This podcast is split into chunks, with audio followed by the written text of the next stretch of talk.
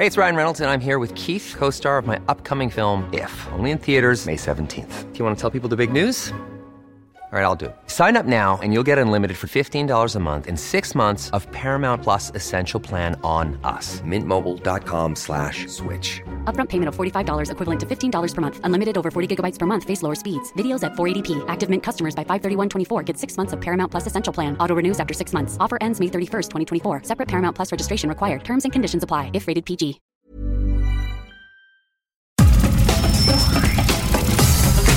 Nada más por convivir. Política, cultura y ocio. Con Juan Ignacio Zavala y Julio Patán. Aquí iniciamos.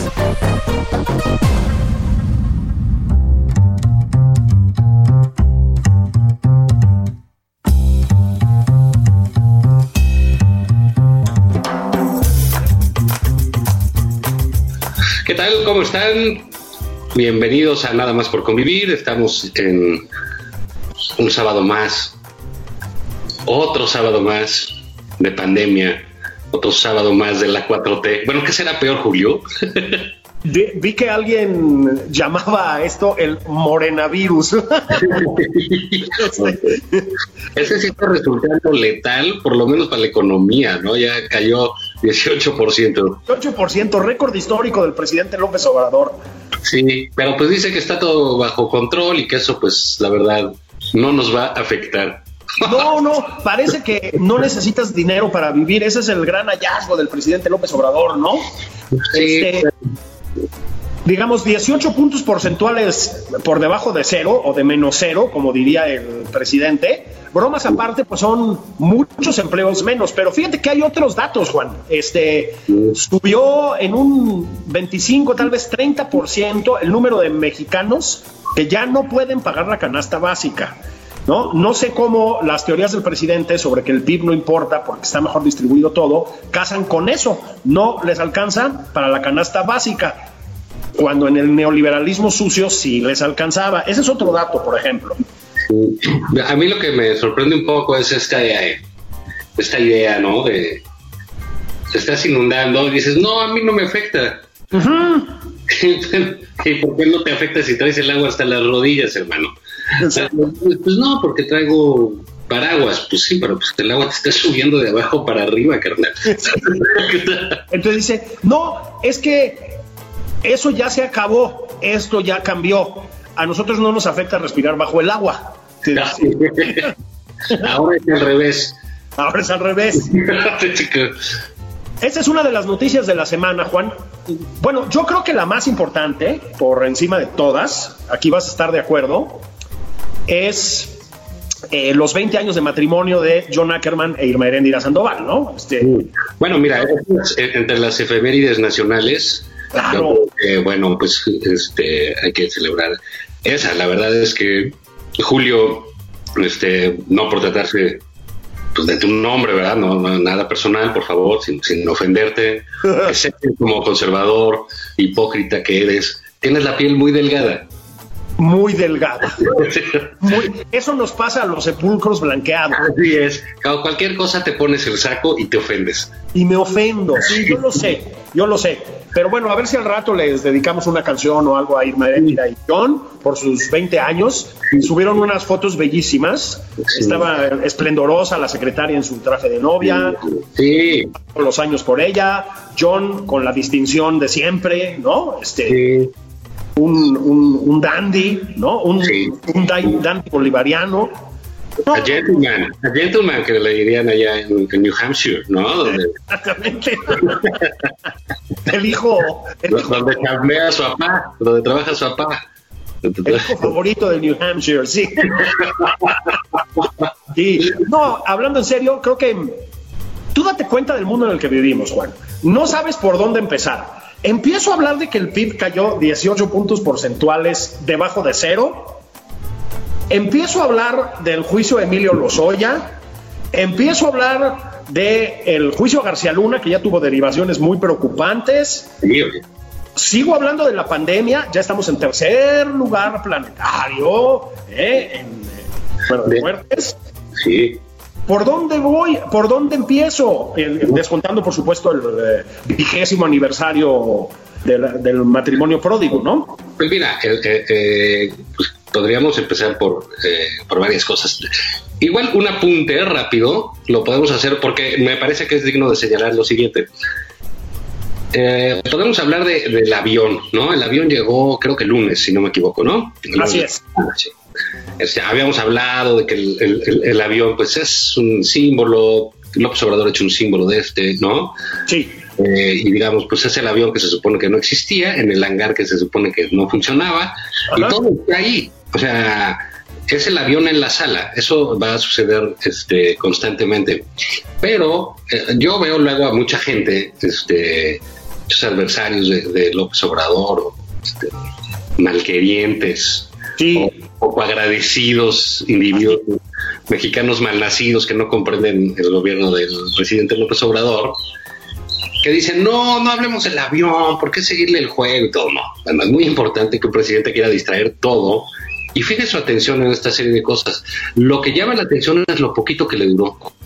Muy poquito. Exacto, o sea, ya como que no puede eh, alargar, como que no puede estirar eh, los cuentos se están acabando mucho más rápido de lo que él pensaba.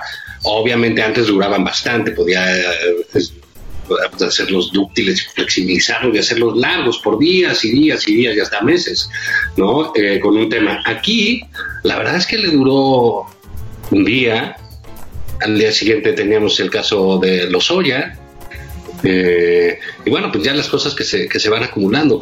Creo que están acabando un poco los cuentos y le están saliendo mal las cuentas. Absolutamente.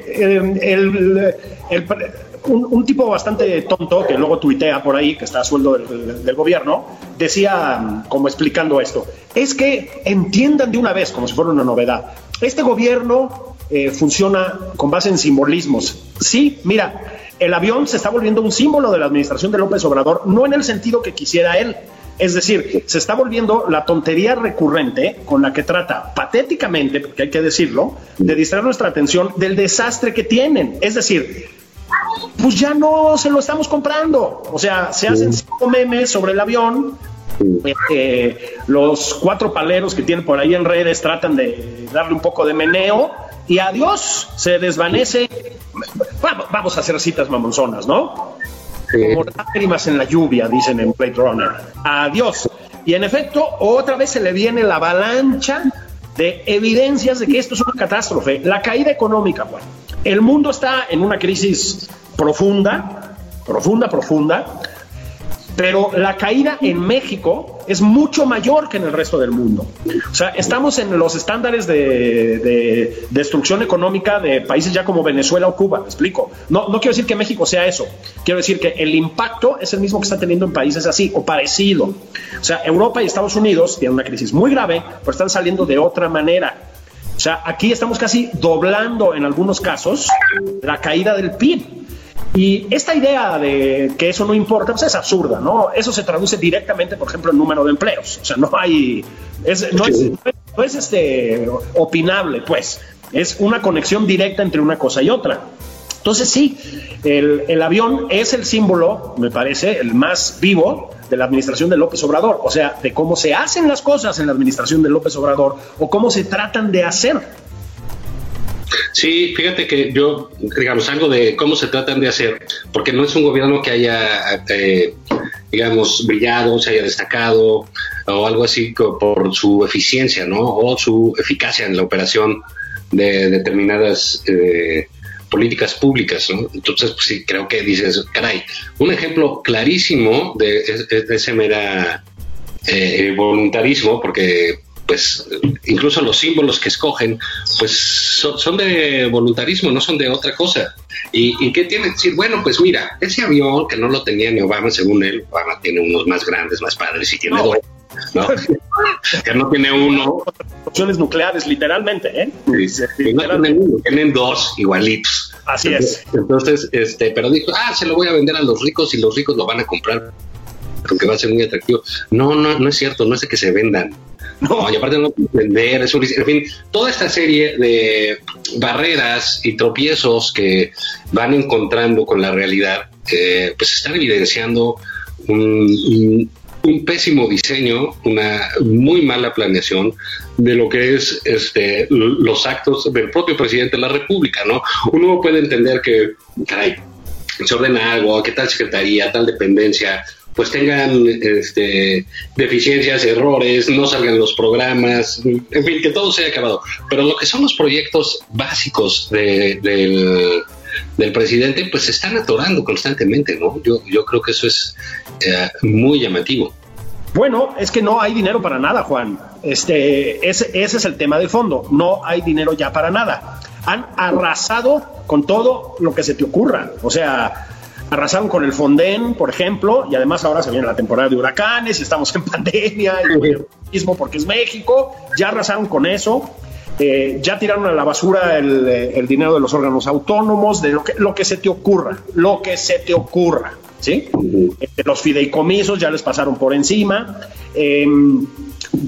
A ver, dicen la lucha contra la corrupción, más allá de que hay muchas evidencias puntuales de que eso no está sucediendo, híjole, un tiradero de dinero como el que hemos visto en este año y medio, Juan, eh, no lo hemos visto en ninguna administración, ¿eh? O sea, un dispendio de esta magnitud de dinero nuestro, ¿sí? En, proyectos demenciales, obsoletos, tontos, en, más allá de que se espante a la inversión y etcétera, eso no se había visto nunca. Yo no sé si eso no es también una forma de corrupción, es decir, ejercer el, el poder sin estar capacitado para hacerlo y quemar el dinero de la ciudadanía pues me parece que por lo menos merecemos discutir si no es una forma de corrupción, ¿no? El hecho es que ya no hay dinero. Es decir, no es solo que tus eh, llamados programas sociales no estén sirviendo para nada, como se ven en los números, o de muy poquito, sino que ya no alcanza para pagarlos, Juan. es decir, eh, están topando con la realidad. Sí, fíjate que eh, de pronto te preguntas, oye, este, pues dijeron que iban a ahorrar 500 mil millones de pesos de corrupción, que se iba a ir para quién sabe dónde, que el avión iba a generar tanto dinero que iba a ayudar a, a, el huachicol, o sea, mil cosas, ¿no? Que dijeron, con esto nos vamos a ahorrar y vamos a salir muy bien, y la manga de muerto total, que ni el dinero de la corrupción, ni el dinero del avión, ni nada, o sea, no sabemos ni dónde están las pinches pipas a comprar hace un año. Eso es, es, es increíble, pero bueno, tenemos a, presenta una invitada, por favor. No, no, no, invitada, lo decimos como lo dijimos la vez pasada que estuvo con nosotros. De lujo, de lujo. Ni John Ackerman tiene una invitada así. Está aquí Alexandra Zapata. ¿Cómo estás, querida Alexandra? Hola, ¿cómo están? Qué gusto.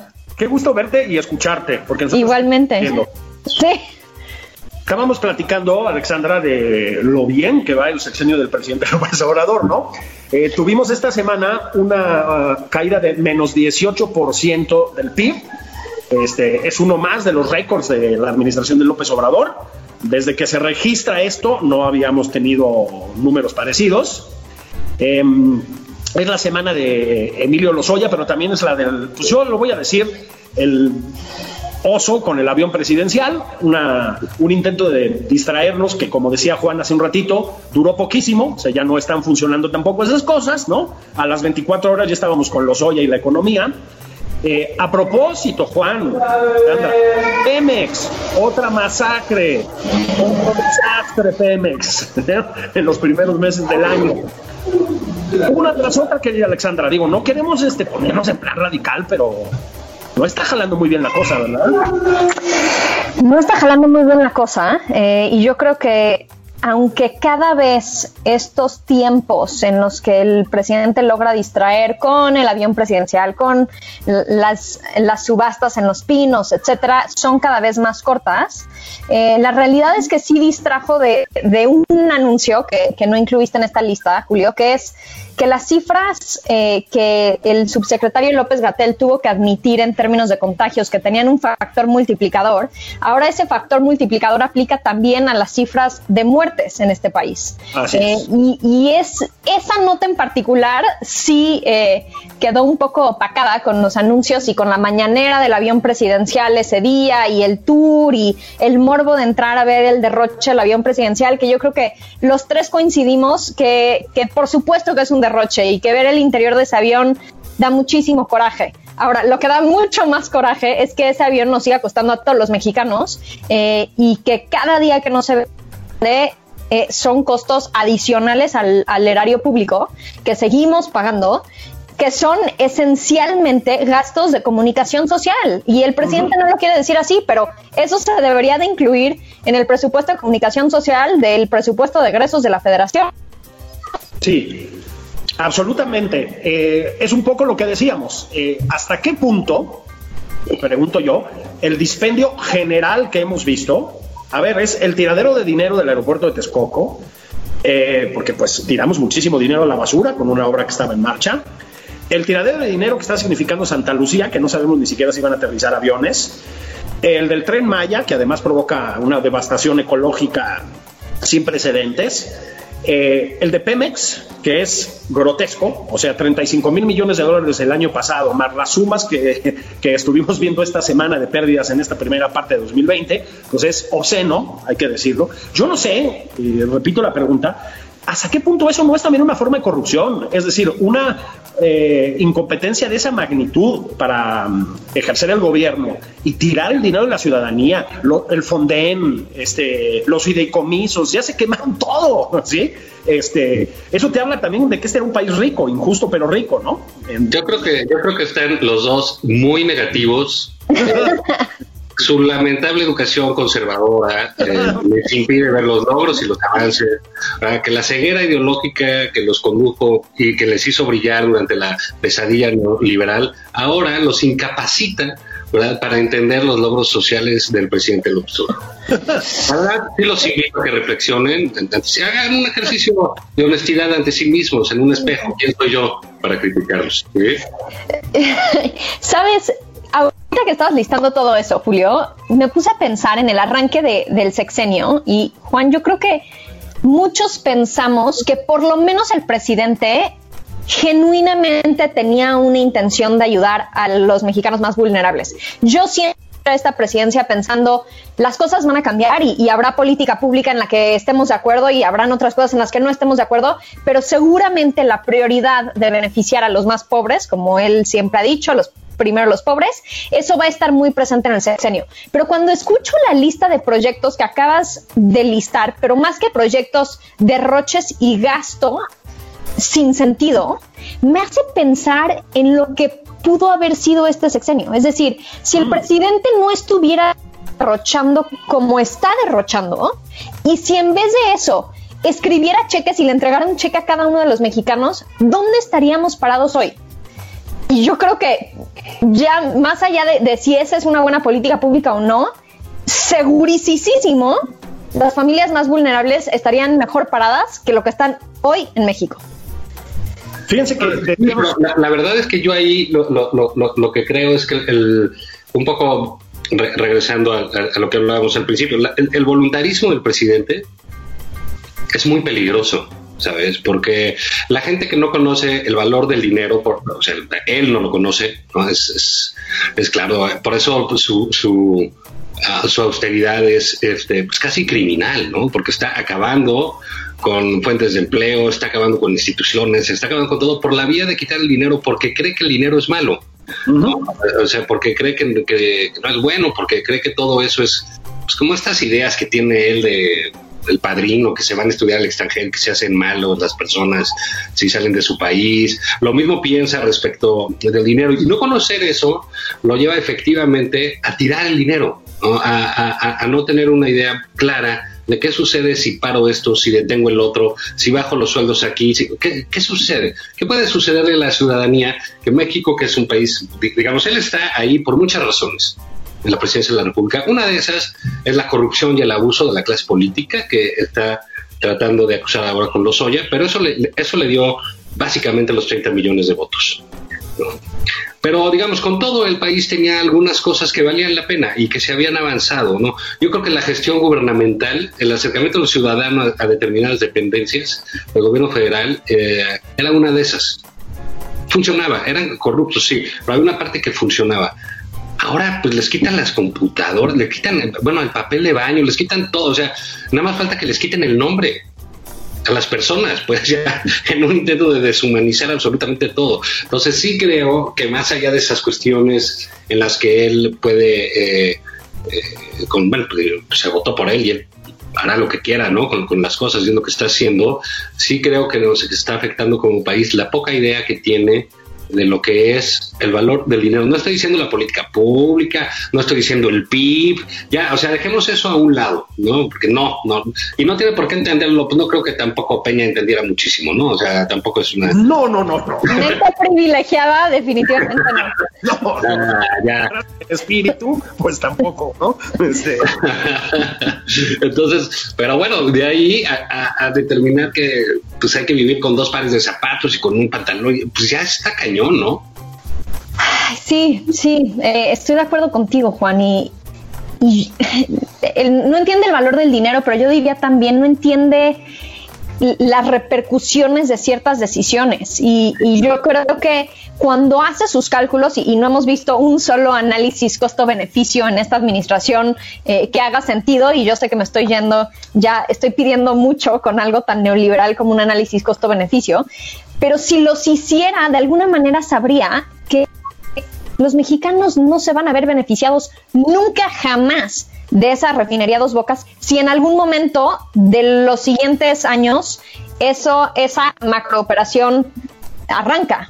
Yo no creo que veamos un día en donde esté operando la refinería Dos Bocas. Pero si eso sucede, eso no va a generar ningún beneficio para los mexicanos. Vamos a estar probablemente en la misma situación o peor del Pemex que derrocha dinero y que le cuesta a los mexicanos millones y millones y millones de pesos cada día. Sí, sí, yo, yo creo que ahí, por ejemplo, un, un, tema que a mí me sigue preocupando, este regreso, digamos, de los Oya, ahorita le entramos bien al tema, ¿no? Eh, eh, significa el regreso del presidente a la campaña. Así es. Entonces, volvemos a ver este, este, esta retórica eh, eh, que divide constantemente, ¿no? Te entiendo, entiendo la división. El estilo populista es ese, es dividir. Si no divides, no te afianzas, ¿no? Entonces, digamos, no tiene ningún sentido estar pensando que el presidente de la unidad y que llame y que el diálogo y hacer desplegados este, como si estuviéramos en 1997, cosas de esas, ¿no? Que también hay gente que vive en el pasado, ¿eh? No necesariamente es solo López Obrador. Entonces, eh, dice el día de ayer, por ejemplo, cuando habla de la economía, dice, no, bueno, es que estamos ayudando a los de abajo. Si hubiéramos ayudado arriba, arriba, ¿qué es arriba? O sea, esta eh, vuelta a dividir a los mexicanos, ¿no? Entre, ah, los malos están acá y son los que se roban, ah, los de abajo son los buenos y son a los que ayudamos nosotros, ¿no? Porque podemos ayudar porque ya no, digamos, ya no hicimos el aeropuerto de Texcoco, no, pero pues nos costó más ¿no? Pero, pero la, la, la, voluntad de querer decir, como ya no está lo malo, como ya estoy yo, las cosas suceden y suceden bien.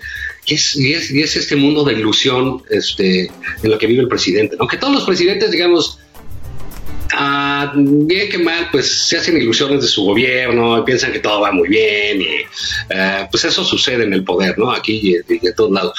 Pero concretamente lo de López Obrador, pues sí, sí, sí, sí llama la atención que quiera montarse en sus fracasos como el del avión. Que más que el avionazo, ahorita que decía Julio, es el avionoso, ¿no? Che oso. Un chiste neoliberal, cortesía por convivir. Malísimo mi pinche chiste, sí. ¿Qué, ¿Qué va a seguir?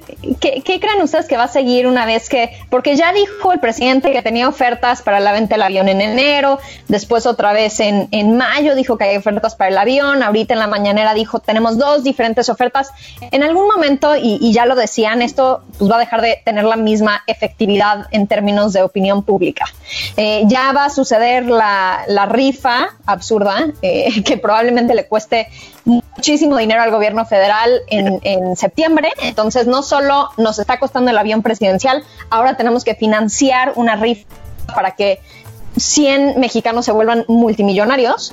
Eh, ¿queda, qué, ¿Cuál va a ser el siguiente elemento de, de esta campaña absurda de comunicación social cuando esto, cuando ya no tengamos el avión presidencial? ¿Qué sigue? Ah, déjame mandar a corte. Este es un espacio patrocinado por el BOA, querida Alexandra. Este, no, no, se vayan, que venimos enseguida y te vamos a contestar. Ad- adelanto, no les va a gustar la respuesta. Ahí venimos, estamos en Nada más por convivir. No se vayan.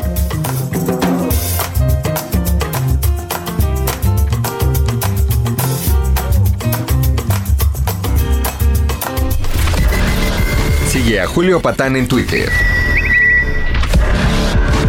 Arroba Julio Patán 09. Esto es Nada más por convivir. Una plática fuera de estereotipos. Con Juan Ignacio Zavala y Julio Patán.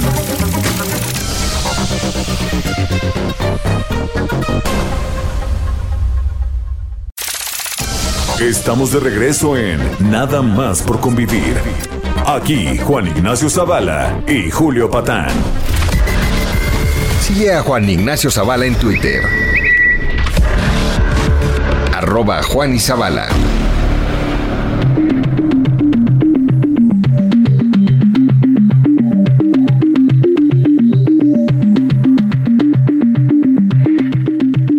Estamos de regreso en Nada más por convivir. Eh, año 725 del, del confinamiento. Eh, el doctor López Gatel ya nos avisó que ya están tomando al virus, eh, aplanando la curva. Este, vamos muy bien, con un promedio de 400 personas muertas diarias, pero ya un pinche frenón que le estamos metiendo. Nos preguntaba nuestra querida Alexandra Zapata antes del corte. Ok, ¿qué sigue en términos de elementos distractores? Luego del, decía Juan Ignacio Zavala, no el avionazo, sino el avionoso de la ciudad. Avión presidencial. Efectivamente, ya no está jalando. Cada vez son más cortos los tiempos en que esos distractores funcionan y la y que la realidad se impone, ¿no? Porque la realidad está muy fea, está muy, muy, muy, muy fea. ¿Qué sigue? Yo, mi- a mí me parece que el presidente no, no, no va a saber romper esa inercia suya de meter ruido, eh, pues prácticamente día con día, ¿no? Fíjense que platicábamos Juan y yo la semana pasada en un programa, una emisión absolutamente inusual de Nada más por convivir, que había tenido en la semana previa un no mal desempeño el gobierno federal, para sus estándares al menos, ¿no? Habían logrado contener, y evidentemente el presidente tuvo que ver con eso desde, desde la sombra, habían logrado contener la arremetida de, del mentecato de John Ackerman, ¿no? Este, contra el INE. Habían pactado bien el término de las, este, ¿cómo se llama? Eh, con, la- el empresariado de eh, las jubilaciones, pues, las pensiones. Este, en fin, no estaba mal.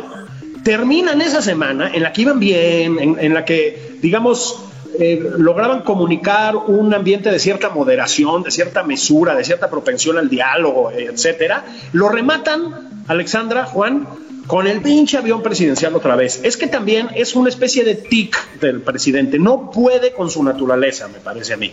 Era totalmente innecesario. Les había ido bien hasta con la disidencia FIFI y meten el avión presidencial otra vez. Yo creo que vamos a seguir viendo esas cosas. La sandez del parque nuevo de béisbol, hay más parques de béisbol que aeropuertos ya en este país, ¿no? Este, la, etcétera, etcétera. Yo creo que van a seguir por ahí. ¿Y saben qué? Eh, no hay de otra. No sé si vieron el documento que sacó el Instituto Mexicano para la Competitividad sobre la forma de hacer adquisiciones en el gobierno federal. Bueno, es de escalofríos, de escalofríos, porque más allá de la incompetencia, digamos, en lo macro, en lo concreto, la forma en que enfrentaron la pandemia, la tardanza para comprar lo que ahora se llaman insumos, el desastre con los ventiladores, eh, la opacidad en las cuentas, los dineros que no se sabe dónde están. Decía Juan, las pipas que siguen sin aparecer, ahí le encargamos, secretaria Imeréndira Sandoval. A ver, Es que hay una cosa, eh, por ejemplo, el caso ¿no? Para decir este eh, concreto. Pues hombre, si el símbolo de la lucha anticorrupción pues lo hicieron a los Oya, ¿no? Y el tipo no, no, no va a, pisar la cárcel y muy probablemente ya pase la Navidad en Alemania. Así es. Este, pues caray, mira, su mamá tiene más restricciones tiene eh, a, su libertad que el propio Lozoya. La mamá está bajo arresto domiciliario, la mamá. Sí, sí. Y él está en completa libertad. ¿Dónde están entonces esos equilibrios? retiraron el pasaporte, no seas quisquilloso, le retiraron el pasaporte y la visa, pues ¿cuál visa? O sea, como a dónde, o sea, que quién le retiró qué, pero digamos, eh, ese símbolo que es eh, eh, Lozoya también no está teniendo el éxito que él creía. No sé si vieron la encuesta del financiero el miércoles, ah, que precisamente trae dividido el asunto, ¿no? O sea, sí, todo el mundo coincide en la corrupción de los Soya, pero muchos creen que es una maniobra distractora de, del gobierno eh, otros creen que no va a servir para nada, otros piensan que sí está arreglado todo. Y ese, eh, digamos, esa, eh, esa idea de tener todo, absolutamente todo dividido, contestando la pregunta de Alexandra, es lo que va a seguir funcionando en el presidente.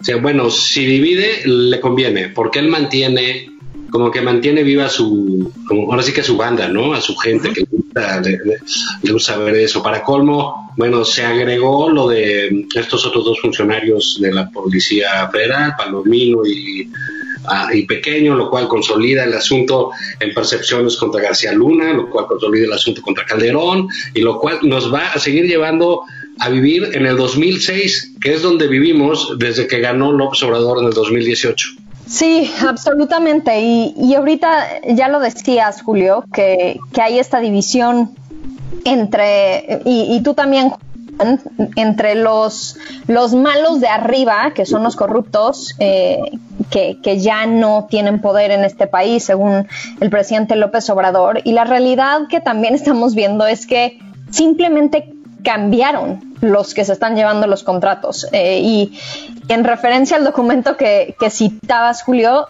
vemos más adjudicaciones directas que nunca. Vemos procesos de, licitación eh, de lo peor en términos de transparencia eh, y vemos todos estos contratos que se adjudican a los nuevos amigos de la 4T, que son igual de impresentables de lo que han sido los impresentables de todos los sexenios.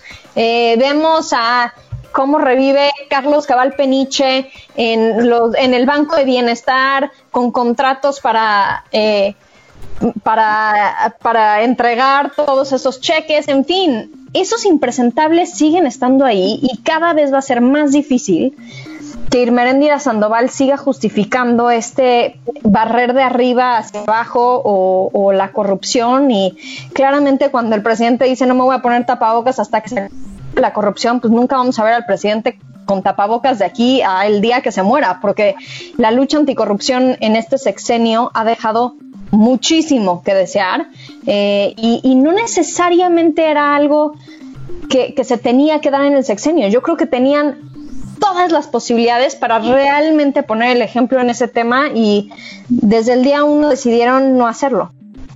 Así es. Y esto me parece que tenemos que volver a ello porque ya lo, lo dejaste caer tú, Alexandra, en el contexto de la pandemia. Em, sí, es verdad que el único, en, donde sí, digamos, metió cierta distorsión el, avionazo o el avionoso, fue en, en, términos de distraernos un poquitín de el horror, porque hay que usar las palabras así, el horror que es el COVID-19 en México. ¿No? Em, el número de muertos oficial ya es de escándalo. Eh, yo todavía no puedo creer cómo sigue habiendo gente que defiende, digamos, el, eh, el modo de enfrentar del gobierno federal a la pandemia, ¿no? Este, he usado este ejemplo hasta cansarme, pero bueno, Vietnam tiene cero muertes por COVID y tiene 90 millones de habitantes y una economía más débil que la mexicana todavía, ¿sí? La India tiene menos muertes y tiene 10 veces la población de México y la pandemia llegó antes. Es decir, es por todos lados es escandaloso. No parece, y ya lo dijo López Gatel, efectivamente eso es lo que nos hicieron pasar por alto. No parece que esto vaya a cambiar en varios meses. Y caray, se lo toman con una ligereza, Juan, Alexandra, se lo toman, hasta se ríen, pues, López Gatel y el presidente López Obrador hacen bromas, ¿no? Hacen 46 mil muertes a la hora de estar haciendo este programa. Es horrendo. Y eso en un país que no practica prácticamente nada de pruebas, ¿no? De, de detección. A ver, lo de la pandemia es escalofriante, no sé si están de acuerdo. Pero vivimos en un país en donde lo que importa son las camas vacías, no los mexicanos muertos. Entonces, mientras puedan seguir demostrando que hay una cama vacía ahí, yo creo que su indicador de éxito, tanto de López Gatel, lo hemos visto en el IMSS, lo hemos visto en, en eh, los discursos del presidente López Obrador, no importa si tenemos muertos con tal de que tengamos camas y ventiladores que, que no tenemos, eh, hay ventiladores pero no tenemos el personal médico para operarlo y con la capacitación para operar estos ventiladores y, eso es parte de lo que es infame. Ahora, yo sí creo que en ese punto cada vez va a ser más complicado sostener un ambiente de buenas noticias, porque al final del día el presidente puede decir eh, que Los Pinos ha ahorrado dinero, que, que el avión presidencial nos está generando eh, ahorros millonarios a los mexicanos, que Dos Bocas es una extraordinaria idea y que Santa Lucía también, pero el presidente no le puede decir a una familia que perdió a un familiar por COVID que las cosas van bien. Y en la medida en la que más y más familias tengan un caso en su casa, esto se sale de control de, de las manos de comunicación social de la administración. Sí, mira, ahí, digamos, ya viene otra ocurrencia, ya llegó.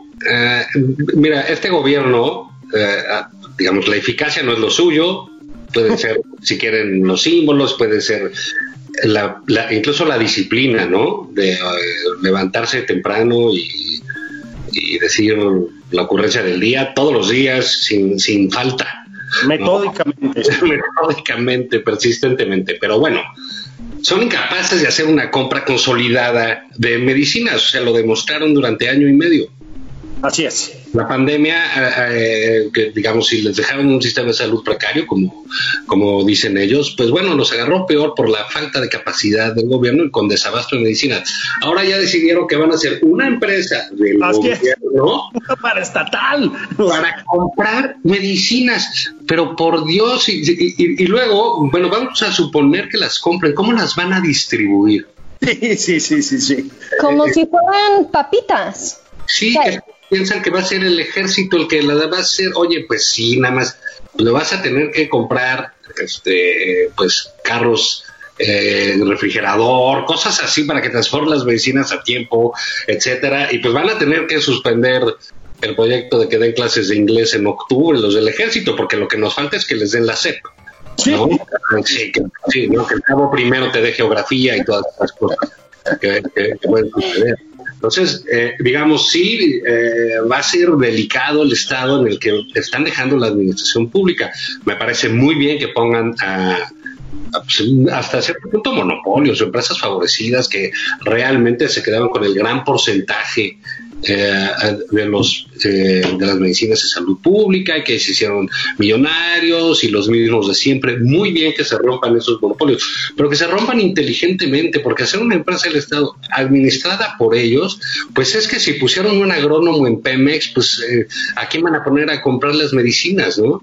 Sí, pero Juan, si se hizo algo mal, que lo demuestren y que lo sancionen.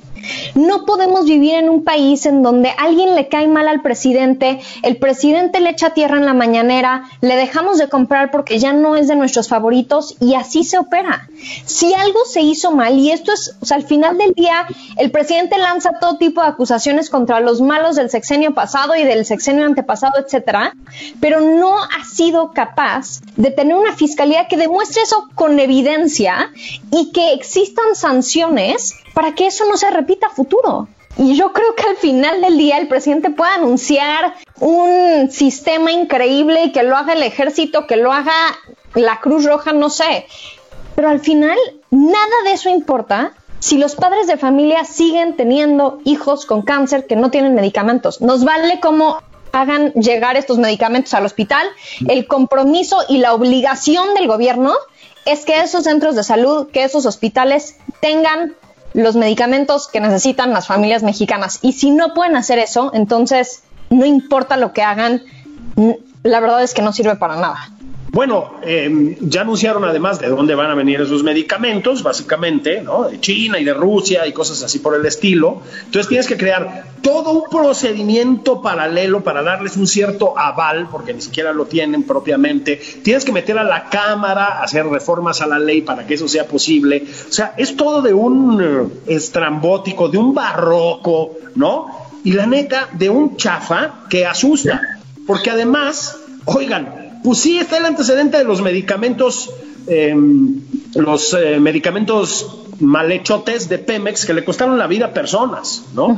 Yo no quiero decir que eso necesariamente se vaya a multiplicar en todos los casos ni nada por el estilo, pero híjole, perdonen nuestro escepticismo, ¿no? Ahora, ya saben ustedes que yo soy la voz optimista. Sí. ¿Verdad que sí? Te noto muy positivo, muy, muy, muy animoso, ¿no? Como que estás muy contento con la vida. Sí, mucho. Este, pero vean, sí hay una persona que trabaja más o menos bien, a veces, a ráfagas, pero eso ya es mucho. En esta administración y es Marcelo Ebrard. En todo este desastre, por lo menos logró que los franceses experimenten con mexicanos su vacuna, ¿no? este, o sea. Ahora sí que le, le, le, está a la madre patria, ¿no? Sí, exactamente. Bueno, sí, exactamente, ¿no? Este, a ver, es algo que tiene un viso de racionalidad en todo lo que estamos viendo. ¿Estamos de acuerdo? Creo que ese fue el único tono. Buena noticia. Positivo de la, de la semana. Bueno, la pandemia, ¿no? Permíteme este, adicionar otros dos puntos, Julio. Primero, pues también nos enteramos por eh, nuestra cónsula en, en Estambul que Marcelo es fogoso y escribe versos. La general. Un hombre de pasiones. Ahí como lo ven ustedes, matadito y bien eh, sentadito, es, es, es arrojado, es, es, hombre de fuego. Es fogoso, de muchacho, ¿eh? Este, y la otra que habíamos comentado antes de que entrara eh, Alexandra, pues es esta efeméride nacional de los 21 años de matrimonio de John e Irma. Que son el equivalente a Lady D y Señor en, en la cuarta transformación, ¿no? Sí, a Carmela y Rafael, ¿no? que, se fajaban cantando en, en el, no, tiene sus festivales, ¿no? Entonces, este, pues caray, tenemos un, un, una festividad nacional más en la 4T. Sí, hay un rumor de que eh, para celebrarlo, con sana distancia, van a haber antorchas en el Zócalo. ¿Eh? y e Irma Heréndira debería descender de Palacio Nacional por una escalinata o algo así. John Ackerman, el dos veces doctor, creó. Ackerman la espera abajo, ¿no? Están guapísimos en las fotos de la boda. Yo quiero repetirlo. Eh, lo bien que lleva el, el, el, traje de gala, nuestro doctor doctor.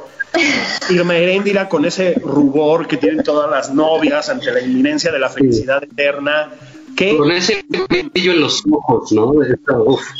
Sí, sí, sí, sí, sí. Chapeaditos los dos. No, no, no, es una cosa bellísima. Sí, eso yo también creo que fue una nota positiva. Les aprovechamos, secretaria, comandante Ackerman, este, para mandarles un abrazo. Este, ojalá sí. que nos inviten a los festejos. Seguro que ya nos tienen en la lista. ¿A ti ya te invitaron? Seguro. Todavía no, pero espero con ansias mi invitación y la verdad es que agradezco todo el amor que derraman en Twitter como ejemplo de lo que debería de ser la comunicación matrimonial en tiempos de crisis. Sí, sí, sí. El bálsamo, este, hasta se le veía contento ahorita con su festejo, después del ligero tropiezo que sufrió con lo del INE, caray, ¿no? Y luego está el caso García Luna, Alexandra, que la verdad, híjole, sí se puso feo, ¿eh? Porque la, a ver, más allá de la instrumentalización que pueda hacer este el gobierno de López Obrador de ese caso, está feo.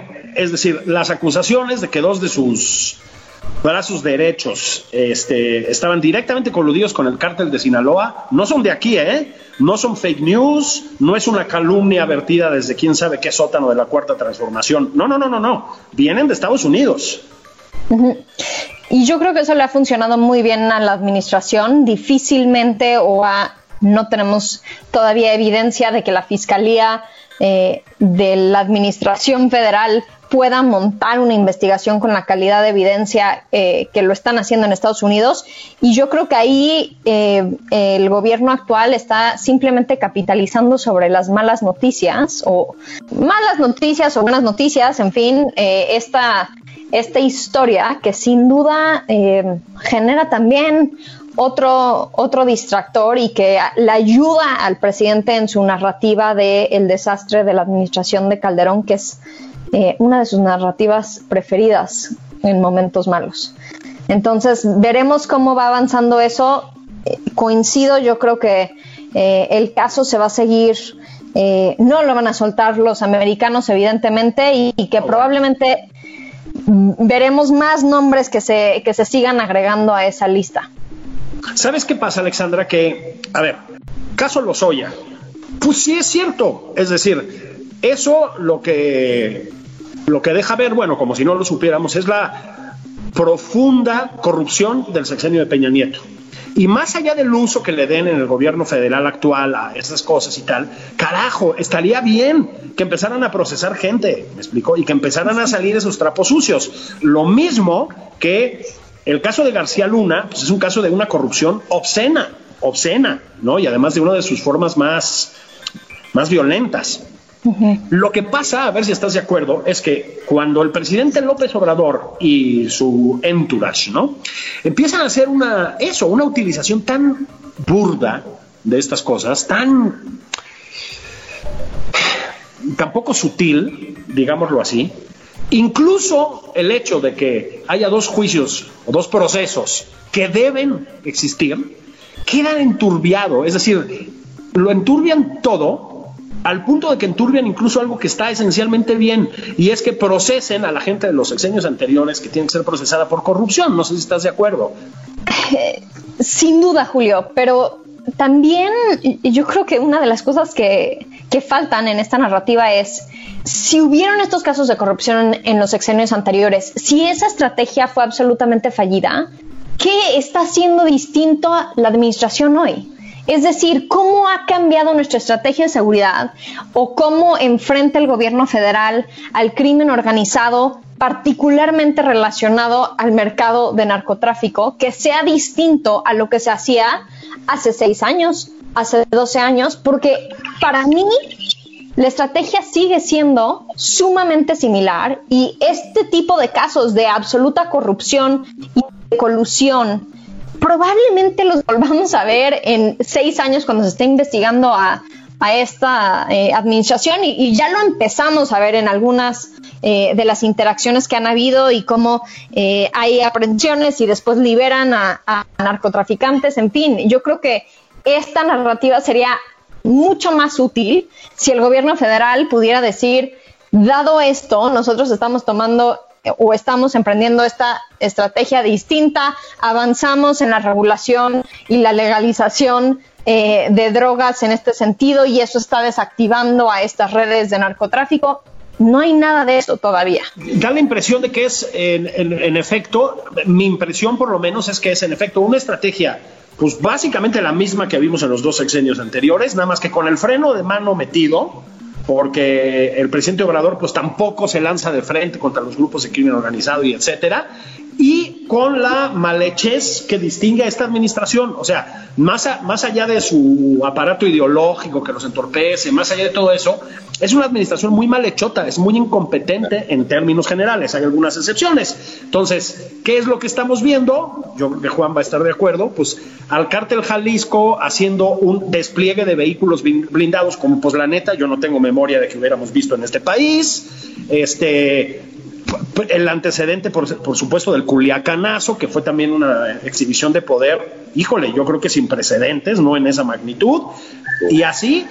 Y un abandono también, Julio, un abandono de las policías locales que están tratando distinto las cosas. Y desde el primer día de esta administración, el presidente fue muy claro en decir, yo no confío en la policía, voy a desmantelar a la Policía Federal, eh, que era eh, probablemente la mejor policía eh, en, el país, no confío en las policías locales y esfuerzos como los que vemos de policías muy valiosas en la Ciudad de México y, otros esfuerzos de construir policías resilientes en distintos estados de la República tienen cero apoyo del gobierno federal y eso va a ser costosísimo. Pero podríamos decir que los grandes consentidos de este sexenio son los narcos. pues sí. Sí, son los más favorecidos, ¿no? El crimen organizado. Pero Alexandra, muchísimas gracias por acompañarnos. Este, y Julio, pues qué onda, nos vemos el sábado o qué? Sí, señor, sí, señor. Este, nos vemos así a distancia. Eh, no saben el escenario, ¿verdad, Alexandra? En el que está Juan Ignacio Zavala, ¿verdad? Híjole. Viendo contra las piedras, eh, bandejas con daiquiris. Pobrecito, pobre, pobre. Estoy empleando soya. en pico. bueno, vámonos, esto fue nada más por convivir. Gracias, Alexandra, querida. Gracias a ustedes, un abrazo. Bye.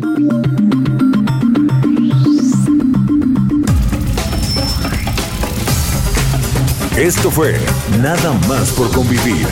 El espacio con política, cultura y ocio con Juan Ignacio Zavala y Julio Patán.